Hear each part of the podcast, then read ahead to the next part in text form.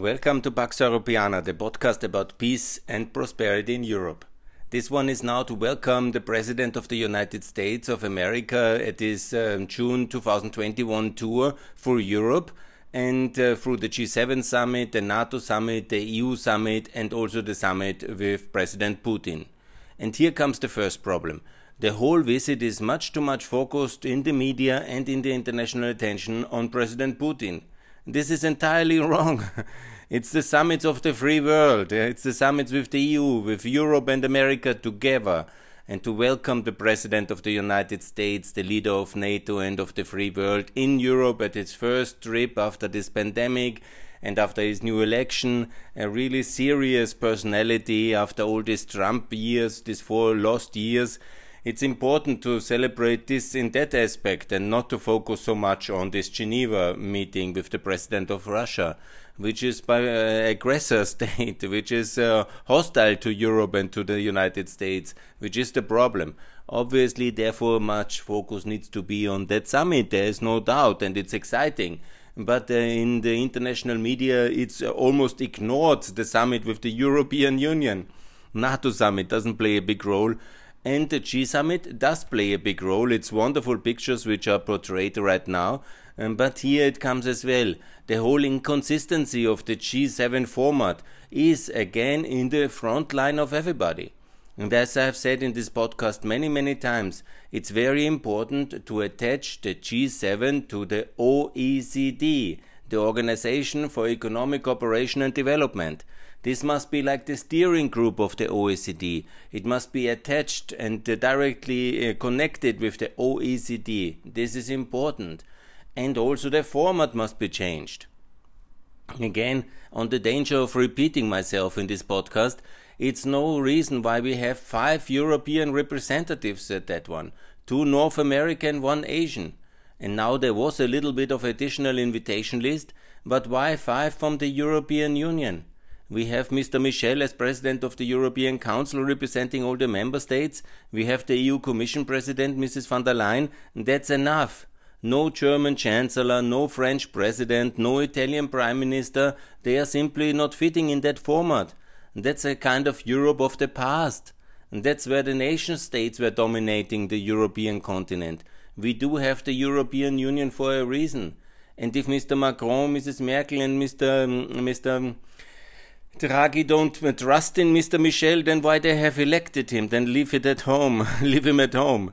No, we have now these two personalities representing the states and the union itself, and they must go to that summit, and that opens more space then also for the very uh, cleverly and rightfully invited South African president or prime minister, and then also the Australian prime minister and the South Korean they are democracies. They are in OECD. Uh, just I think South Korea is on the way. Uh, South uh, uh, Africa should be, but South Africa again is in BRICS. Okay, let's not come to that one, but I will just make it very clear who should sit in G7 and there should be no G7 anymore. There should be no G20. It should be just a G12. And that should be the steering board of the OECD. So only OECD members. Obviously, the OECD member should be enlarged also to have, um, for example, Brazil member. And so it's very logical. From North America, it should be Canada, USA, Mexico. It's a mystery why Mexico was not invited. Brazil, probably they didn't like the guy, but nevertheless, Brazil is logically also one of the great 12 then the United Kingdom and the European Union and nobody else from the EU. That's uh, then six. Then we have in Asia um, Japan, South Korea, Australia, India, and Indonesia. And then we have South Africa for the African continent. Yeah. These are democracies, these are big economies. That makes a lot of sense. And they are also representing then via their regional economic uh, uh, integration projects like the African Union and Mercosur, basically the whole world economy and that makes a lot of sense, with the exclusion, obviously, of the non democracies like Russia, China, Saudi Arabia. They can all, under some conditions and some reforms in the future, maybe also join. But first to join OECD, first to be market democracies, and first uh, also to leave BRICS and OPEC and all this other stuff. Yeah. So here we have a real problem of legitimacy if we don't attach the G7 to the OECD and if we don't open it, dominate it too much by Europeans, don't include the others fully, they are just a secondary appendix on the second uh, group photo, like it was now in the Cornwall summit, South Africa, Australia, uh, South Korea, only on the second picture. India was, of course, due to the pandemic, uh, just uh, digitally there. That's also fine. Not everybody has to be physically there. But the symbolism is, of course, important. And it is very important to open up this G7 format because it shouldn't be just the world ruled by Japan and uh, the Western Europeans and, uh, and um, the United States and Canada, in a sense. Uh, that cannot be the message of such a summit. It should be more inclusive, more open, and then also the format must be attached, and the whole integration of the G12, as I say, must be then also inside the OECD, and no more G20 summits with Putin, no more in Saudi Arabian crown prince. No, no, no, that's all totally wrong. A G12, that's enough and they take over this role and then there is legitimacy economic firepower and also some kind of regulatory framework within the OECD to really do good things. And good things is not imposing 15% taxation because if the um, is really only about the multinational companies they are all based anyhow in america or europe so in japan. So please tax them. And all of these countries have higher taxation rates in reality, the global minimum tax uh, is very unfair for the countries who have adopted a 10% uh, tax uh, rate for their companies in order to attract, uh, attract investments. They are mainly poorer Eastern European countries, and so this 15% is utterly nonsense, and I cannot understand why this is celebrated by anybody. The center left is getting really like this was the big victory like higher tax countries impose 15% on the rest of the world, by which means basically by excluding them from OECD. That's basically the only tool they have because I think they will not go for military means. So basically, that is a, meaning that all the poorer transition countries with lower taxation level can, like Romania, Bulgaria, Kosovo, Macedonia, Bosnia, and so on and so on, they cannot join uh, the OECD if they don't raise to 15%. And that's entirely unfair and really a bad policy. Anyhow, but here's the first thing this is the G7 summit. The second summit now comes up and I skip all this bilateral patientery with the United Kingdom. That's good for the psyche of the United Kingdom. It's fine. Uh, there's nothing bad. That's every, everything good to meet the Queen and you know to have this old bilateral things to strengthen this um, Boris Johnson's kind of uh, antiques. Yeah, it's all fine. You know, um, it's just unspeakable bad what he does uh, when it comes to the Northern Irish Protocol, and he's really annoying everybody who is in the know, and uh, he's really endangering peace on the the island. But okay, I think Biden was um, um, totally clear to him that this is utter nonsense, and it's just for me surprising how biased the British and English speaking media is uh, against the Irish and uh, against the European Union and in favor of such um, personalities as Boris Johnson. Uh, that's for me a very sad uh, result of this uh, media reporting the last two days, now in, in June 2021. Now we are coming to NATO summit because also NATO needs to be um, opened, enlarged, and there is this clarity.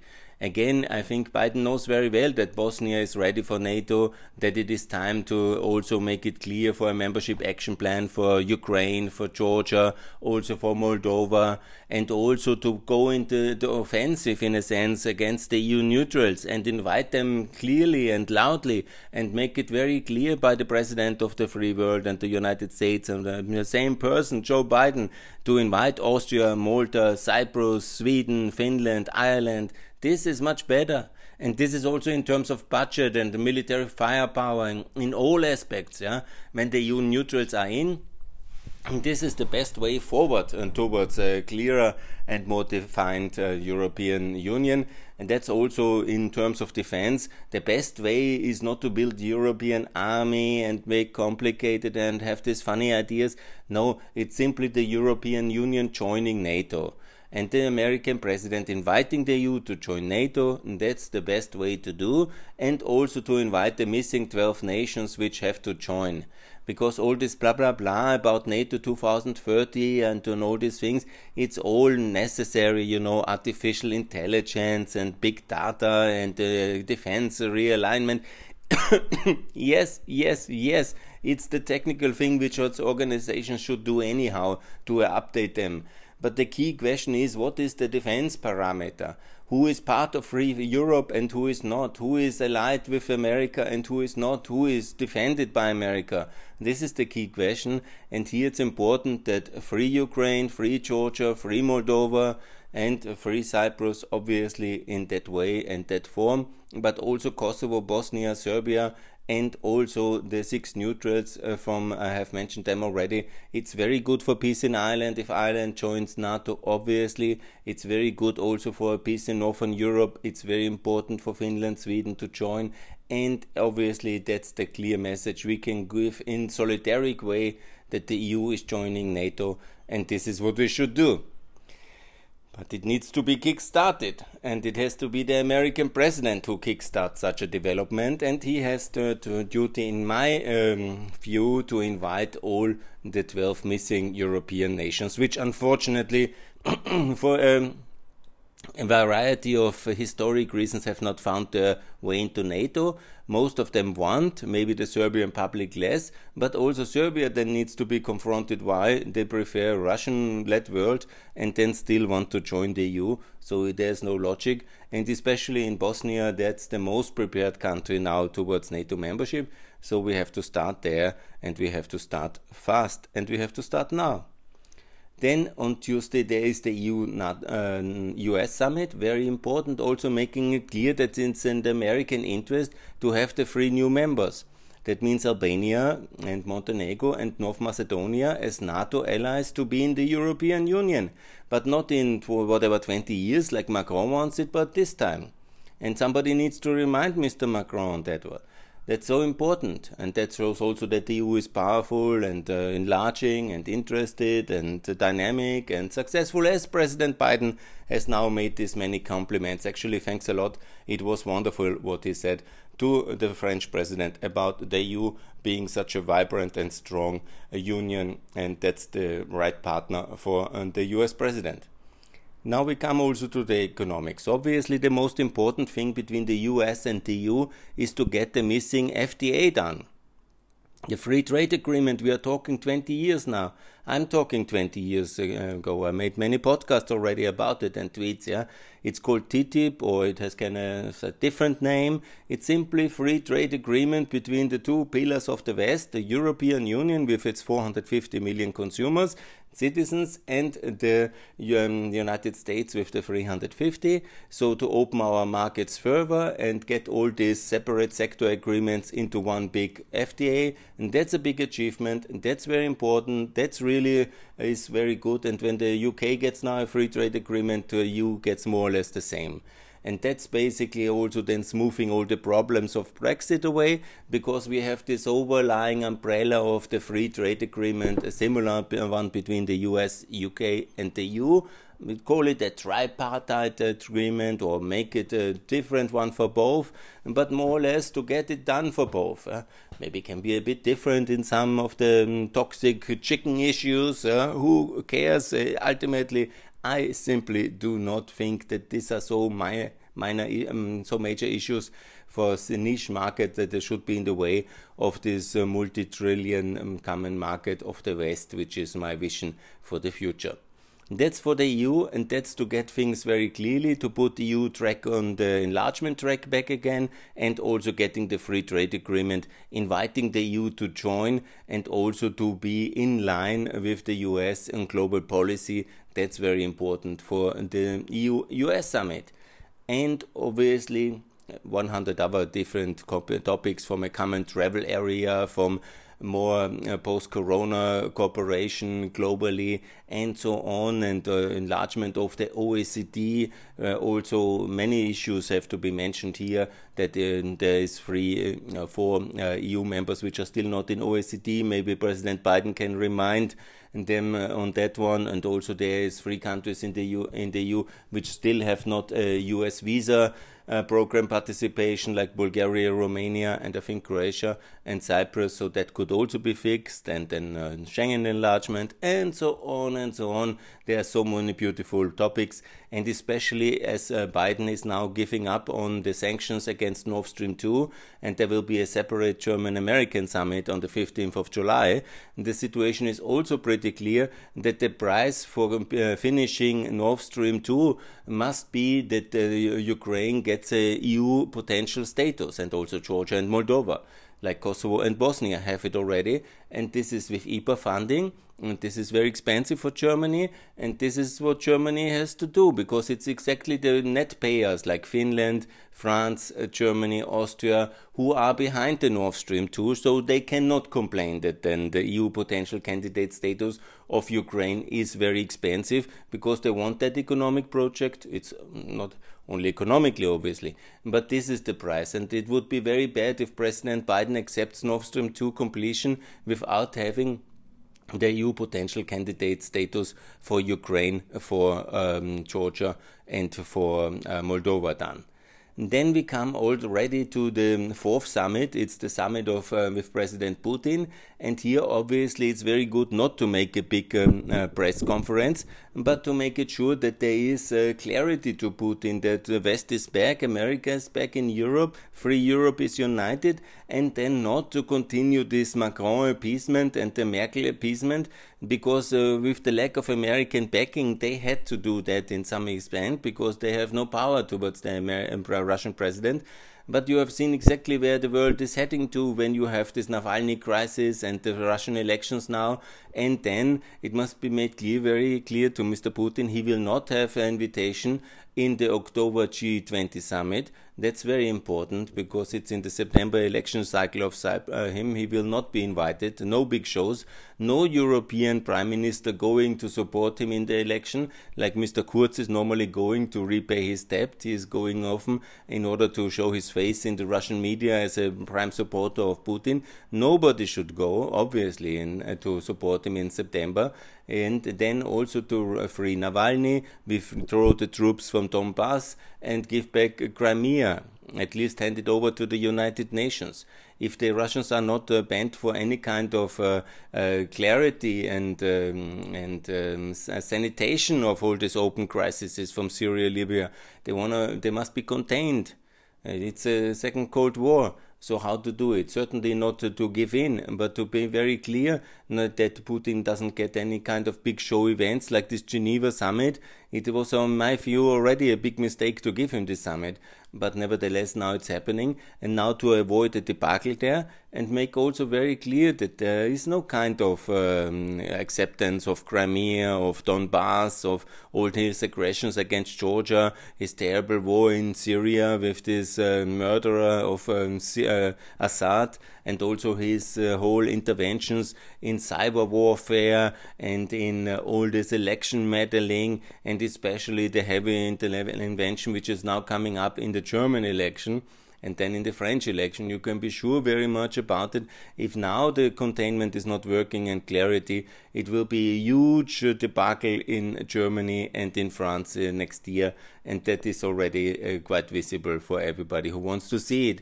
So, how to make clarity with uh, Russia is basically to make sure that uh, Ukraine joins NATO, and uh, the best way to foster that is the Euroization of Ukraine. I made it often clear it's a very simple move and it's the way to do it.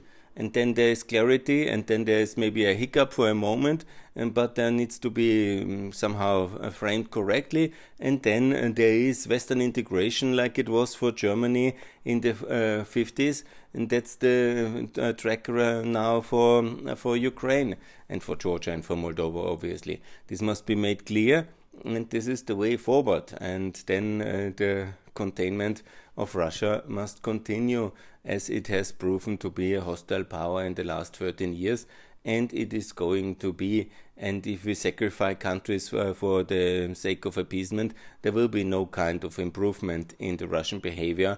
Only clarity and a clear um, regulation of uh, the Ukraine's future inside the West will allow some better terms with Putin or his successor. So, it's also not a question to have uh, sanctions, sanctions, sanctions. That's not the, the way forward. I think we have to keep them, obviously, we have to improve them, but our task must be to do more for Ukraine and not punish uh, the Russians harder. Yeah?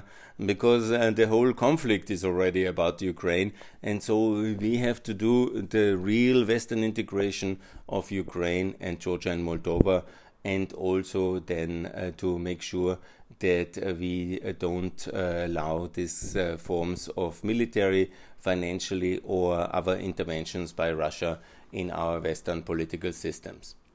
Good. That's the welcome message for President Biden. That's for the four summits.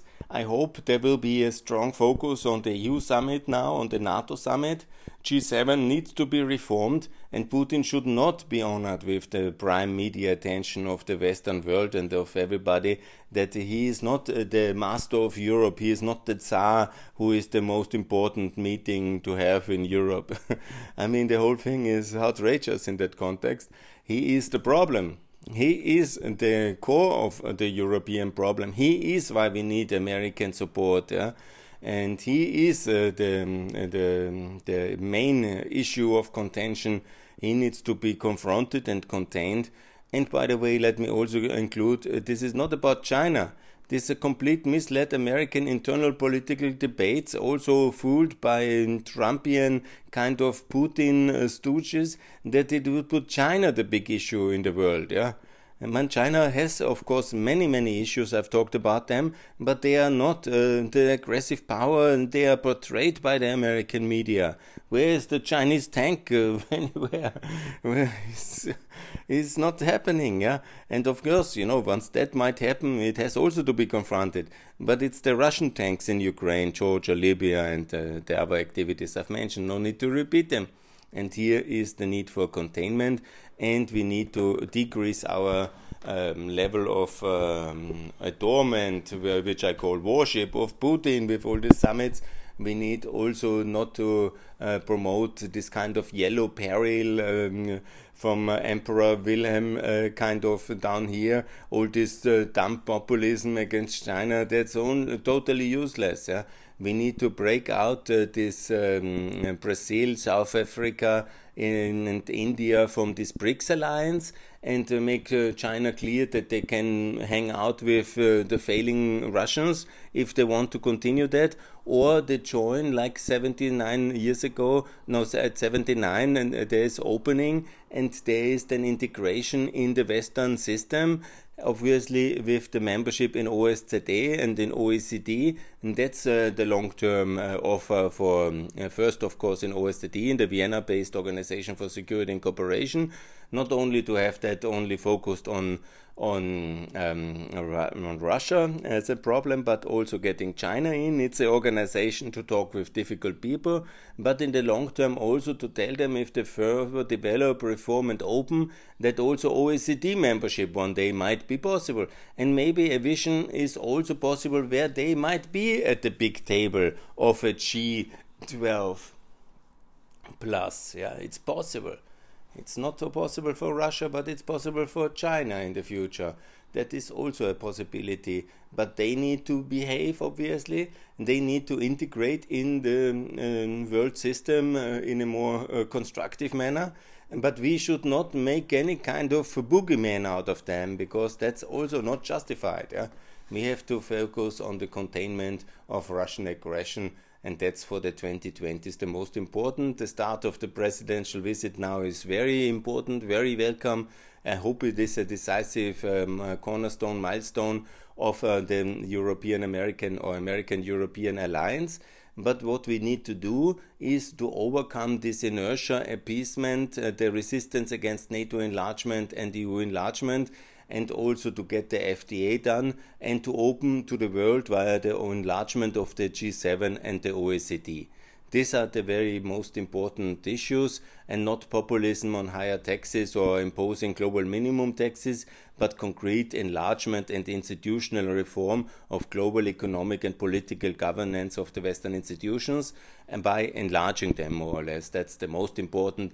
And here, this is also the benchmark for the real success of President Biden, because talk is cheap, visits are nice. We need to have new members in these institutions, and that's the real lasting result George Bush got seven, and uh, actually he prepared two more, so nine countries into NATO. He also oversaw the big enlargement of the European Union 2004.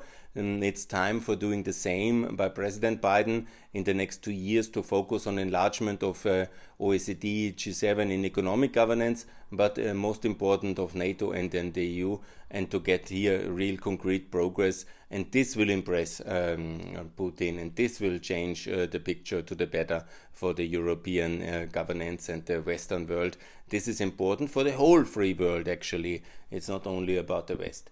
And so that's my call. Welcome to President Biden, but here we need to have concrete results, please. Good luck with the visit and more to come on that visit in the coming days. Bye from Pax Europiana.